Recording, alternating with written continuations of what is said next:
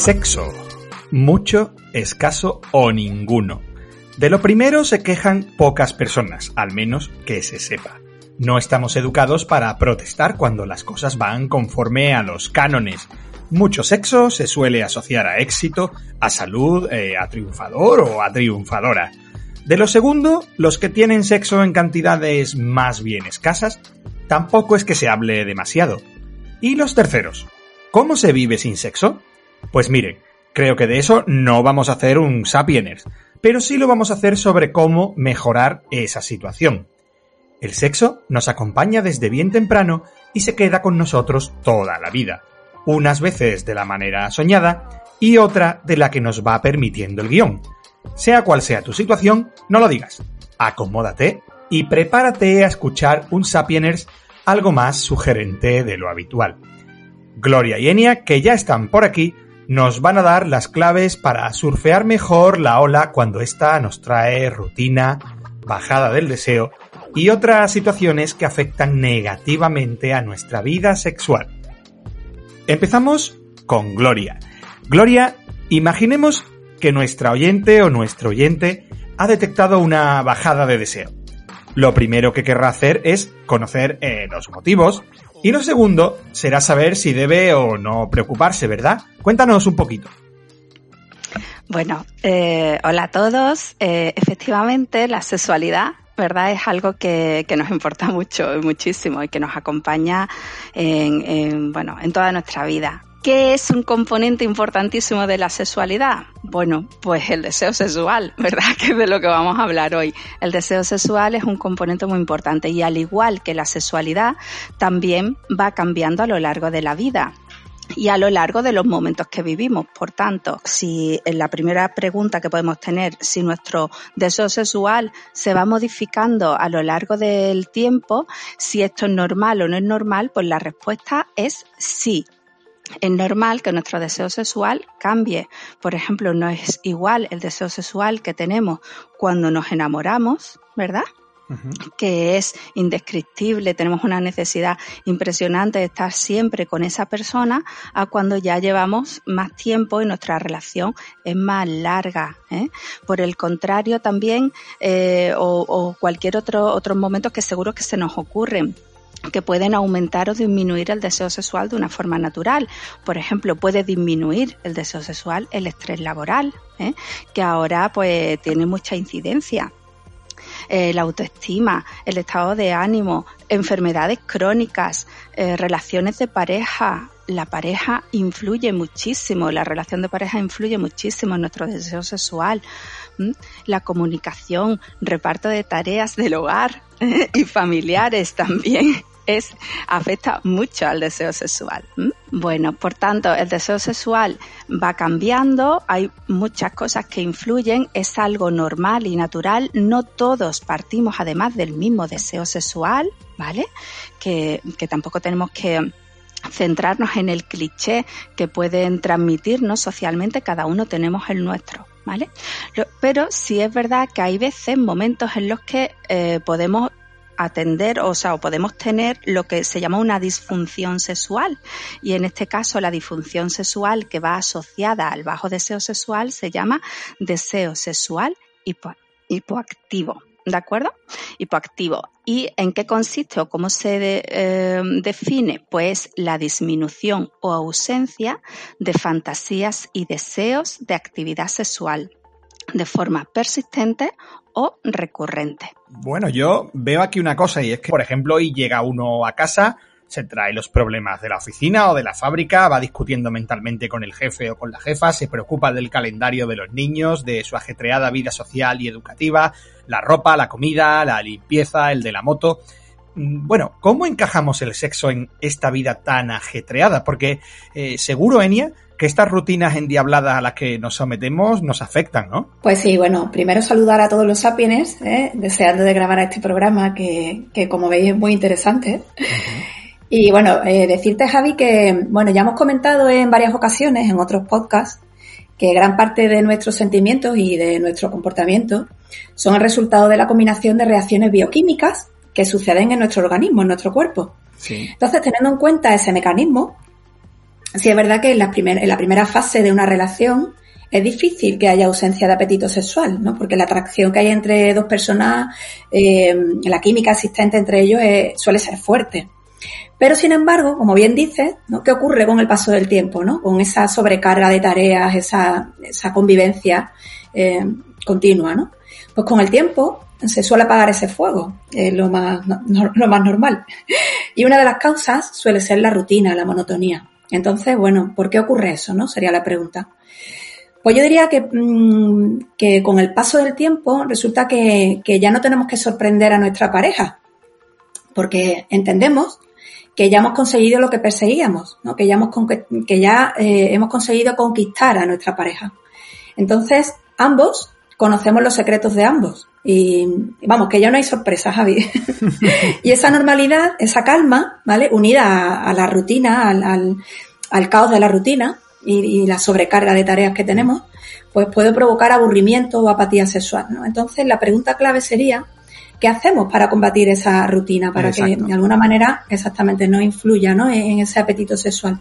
¿Cómo podemos recuperar ese apetito? Entonces, como primer punto, eh, yo creo, yo diría que el acto de conquistar a nuestra pareja no debería finalizar de forma definitiva nunca, porque nuestro cerebro necesita recibir estímulos, señales de aventura, de reto, ¿eh? necesita mantenerse activo para no aburrirse. Y tampoco es que haya que reinventarse todos los días, tampoco se trata de eso. Pero es importante que intentemos no dejar de sorprender a nuestra pareja y podemos hacerlo de muchas formas, pues a través de halagos, de reforzamiento positivo o teniendo detalles que sabemos que le gustan.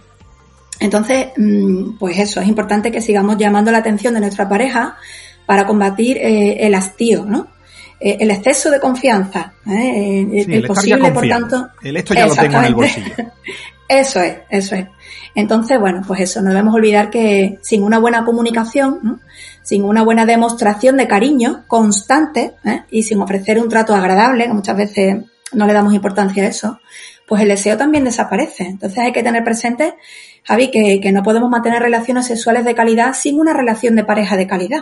Pues yo ahora me pongo, por ejemplo, en la piel del sapiener que ha llegado con nosotros a este punto del programa y está pensando, eh, Javi, Gloria, Enia, eh, oye, muy bueno lo vuestro, pero eh, una vez que ya sé que esto puede ser normal, también conozco los motivos para que el sexo y yo no nos llevemos muy bien con mi pareja, o digamos el sexo que está ahí en medio entre nosotros dos, pues no termina de, encajarnos bien. ¿Cómo podemos recuperar o alcanzar eh, esa vida sexual más plena? Bueno, como hemos visto, efectivamente hay muchísimas cosas que afectan a nuestro deseo sexual en pareja. ¿eh? Y entre ellas, pues efectivamente, la comunicación, cómo nos llevamos, eh, las tareas diarias, todo eso, ¿no?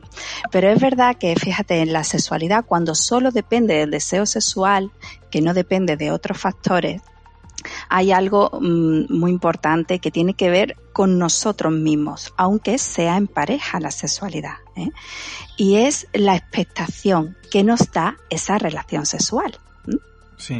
Por tanto, es verdad que cuando lo hacemos siempre igual y con la misma persona, pues tenemos pocas expectativas.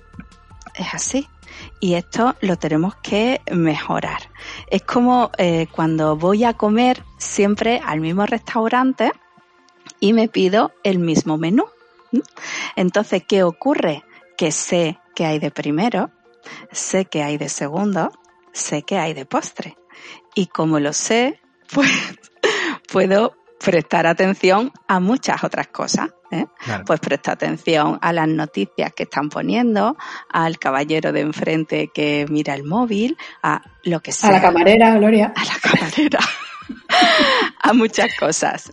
Pero no saboreo la comida, no estoy prestando atención a lo que hago. No consigo eh, sacar todo el placer de la actividad que estoy llevando a cabo. Pues con el sexo sucede lo mismo. Al no tener expectativas nuevas, una expectación, una sorpresa, pues presto atención a otras cosas. Por tanto, mi propuesta es conciencia, conciencia de lo que estamos haciendo. Presta atención a lo que estás sintiendo, además de eh, intentar hacer cosas novedosas, que haya comunicación, que yo exprese mi fantasía, que tú las entiendas, que las pongamos en pie juntos. mm, que leamos literatura erótica, que veamos películas eróticas.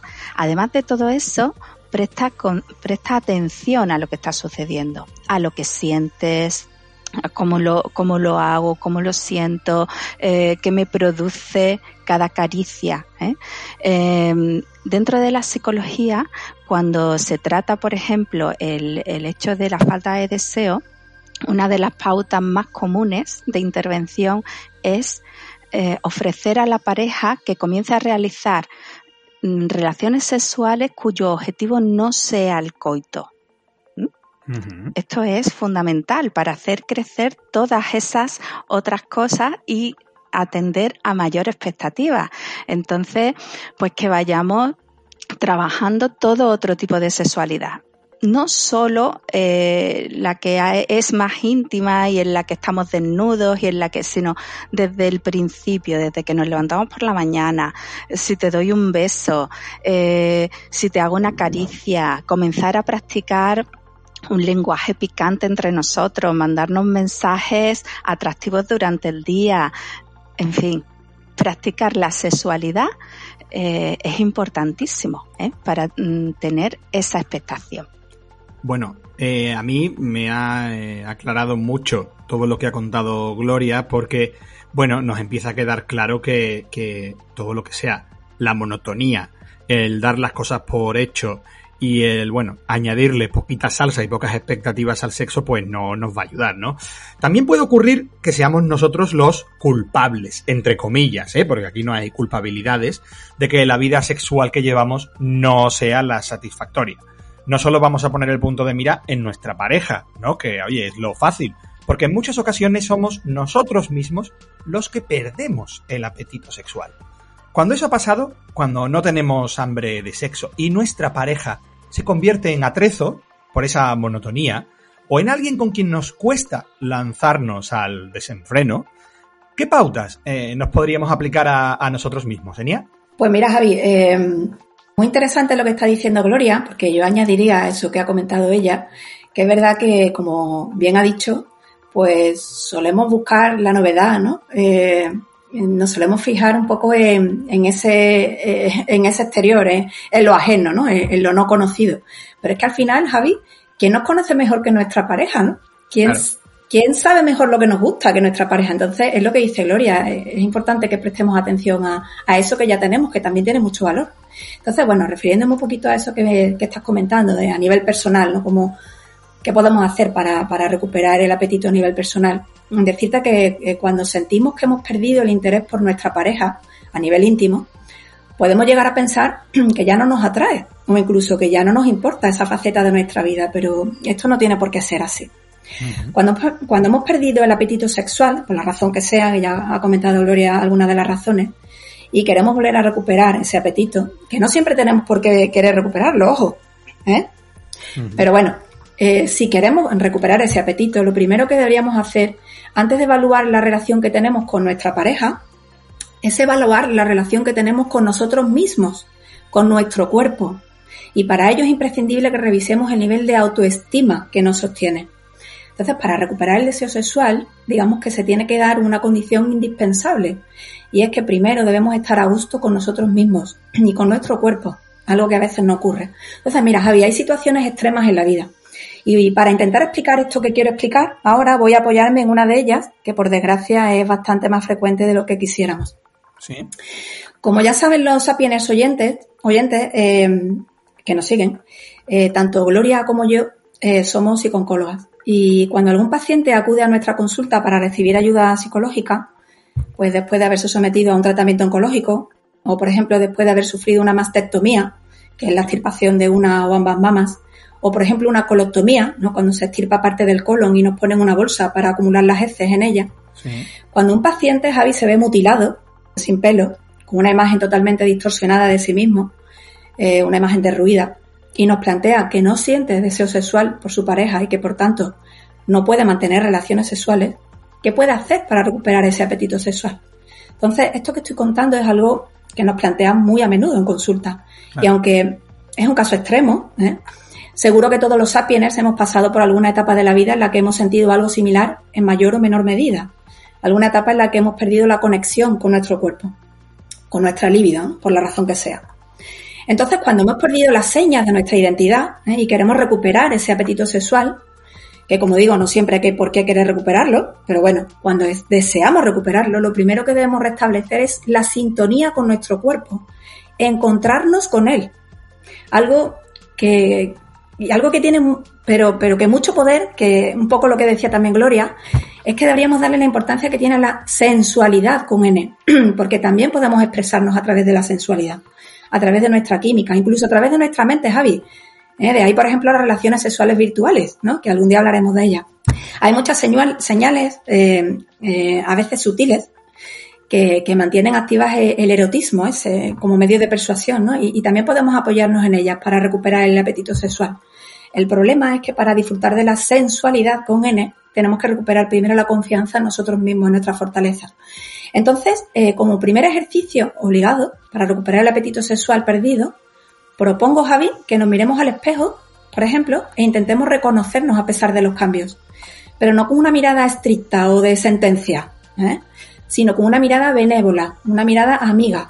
Y a partir de ahí, intentar restablecer nuestra imagen en la medida de lo posible, reconocer aquello que sigue estando en su sitio y recuperar su valor, potenciar aquellas zonas ¿eh? Eh, de nuestro cuerpo que siguen pareciéndonos atractivas a pesar de la desconexión, de la desconexión. ¿no? y en definitiva conectar con la belleza de nuestro cuerpo, ¿no? con las ganas de disfrutar de él eh, y con las pulsiones más primitivas que nos mueven. ¿no? Y algo que también tiene mucha fuerza, Javi, es que, como también decía Gloria, debemos rescatar nuestra imaginación y recuperar esa intimidad perdida con nosotros mismos, ¿no? Un plano que yo diría casi necesario para activar nuestra sexualidad, fíjate. Si nos fijamos en lo que comentaba Enia, ¿no? A mí me viene a la cabeza, sin ser yo psicólogo ni nada, que al final eh, la autoestima y esa imagen que tenemos de nosotros mismos está, eh, bueno, muy relacionada con muchos de los problemas que nos vamos buscando eh, en la vida con, con, nuestra mente, ¿no? Bueno, los sapieners más avezados, esos que nos acompañan ya desde hace algunos programas, sabrán que en este punto a mí me da por recopilar cosas, ¿verdad? Es como que siento que este programa no está completo si no nos llevamos cositas en nuestra caja de herramientas, ¿no? Recursos trucos o, puntos a revisar que nos podrán ayudar a llevarnos mejor con nuestra vida sexual. Así que bueno, Gloria y Enia, o Gloria o Enia, que no sé hoy cómo me lo tienen preparado, eh, bueno, ¿podríais comentarnos esos puntitos o, bueno, esos ítems que podemos anotar en, en nuestra lista para, para, tener en cuenta?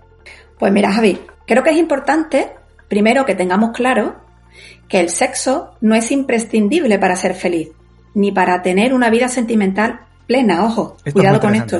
Eso es. Eh, para nada es una asignatura obligatoria. Es más, podemos vivir perfectamente sin necesidad de mantener relaciones sexuales. ¿eh? Y es importante que partamos de ahí. Pero, a pesar de ello, también es lícito que queramos recuperar o mantener el apetito sexual en algún momento de nuestra vida.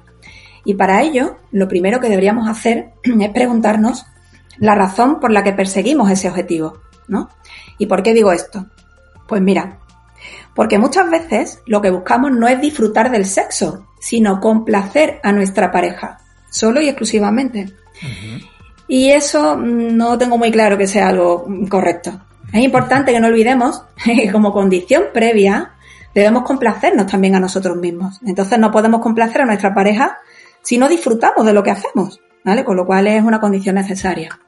Otra cosa, por ejemplo, importante a tener en cuenta es que como pasa con casi toda la vida, Javi, a menos sexo, menos ganas de sexo tenemos. ¿eh? Si nos llevamos un tiempo sin mantener relaciones sexuales, nuestro cuerpo se acostumbra a no tener relaciones sexuales, llegando incluso a llegar a olvidarnos de esa parcela de nuestra vida. Entonces, cuando mantenemos relaciones sexuales de forma continuada, tenemos más presente la experiencia positiva vivida, lo bien que lo hemos pasado, el placer que nos que nos ha generado. Con lo cual hay que intentar mantener viva esa actividad para que no se atrofie. Entonces, mira, otro, otro aspecto, por ejemplo, a tener en cuenta es que si queremos recuperar o, mantener el deseo sexual, hay un ejercicio básico por el que quizá deberíamos empezar y es el de recuperar nuestra autosexualidad. Eso para empezar. Es decir, conectar con nuestra intimidad, con nuestras fantasías personales, ¿eh? con nuestros deseos más ocultos. Entonces la autoestimulación o masturación, como queramos llamarlo, es un ejercicio que puede despertar nuestra libido y por tanto, pues eso al final nos facilitará el hecho de compartir nuestra intimidad con nuestra pareja. Y por último, recordar algo muy importante, la posibilidad de recibir la ayuda de un profesional si, si, la situación lo requiere. O sea, a veces necesitamos explorar un poquito más a fondo ¿no? en la relación, en nuestra emocionalidad, en el estado vital en el que nos encontramos. Y bueno, un profesional pues siempre nos podrá ayudar a, a reconducir la situación. Bueno, y yo por mi parte me gustaría primero subrayar algo creo muy importante y es que la espontaneidad en la sexualidad está sobrevalorada. Hay que preparar las cosas un poquito más, ¿no?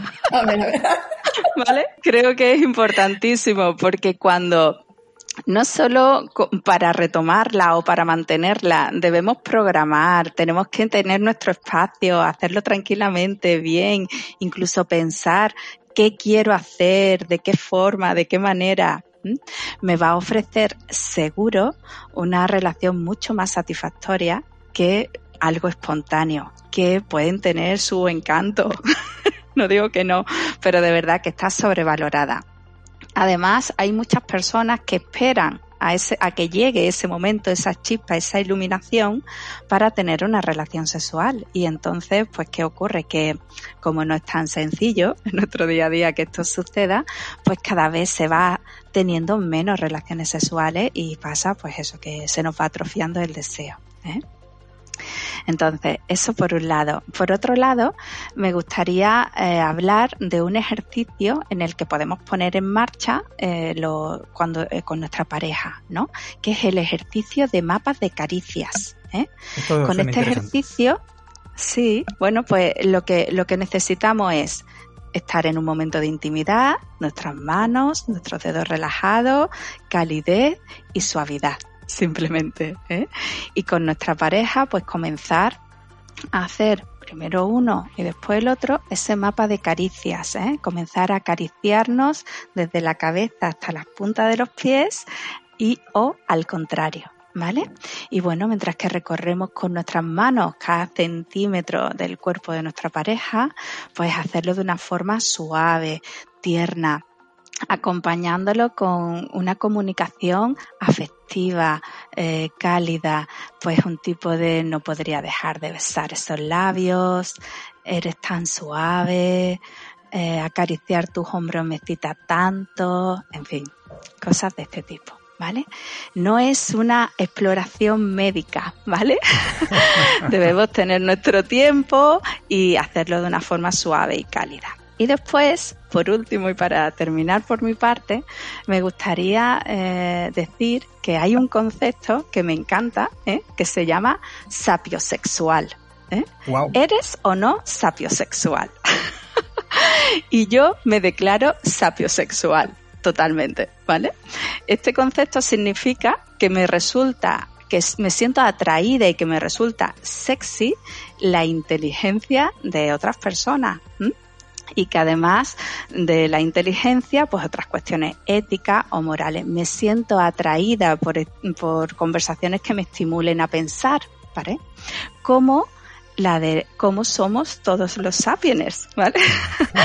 Entonces, bueno, pues eh, creo que animo a todos los sapiens a que sigamos siendo sapiens porque es muy sexy.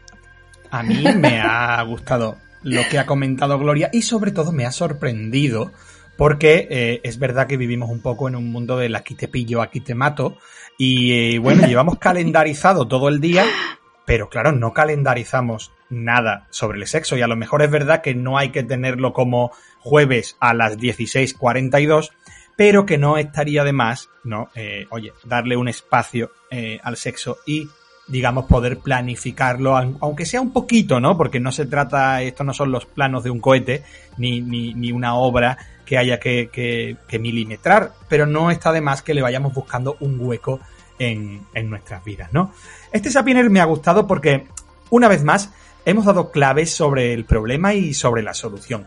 Y la guinda, como no podría ser de otra forma, eh, viene de la mano de Vera, el alter ego de Enya en la trilogía del silencio, Una obra literaria que, bueno, merece mucho la pena porque nos mete en la consulta de una psicóloga y en la que se aprenden infinidad de cosas que nos ayudarán a llevarnos mejor con nuestras emociones. Así que bueno, Enia, cuéntanos qué canción le podríamos poner al programa de hoy.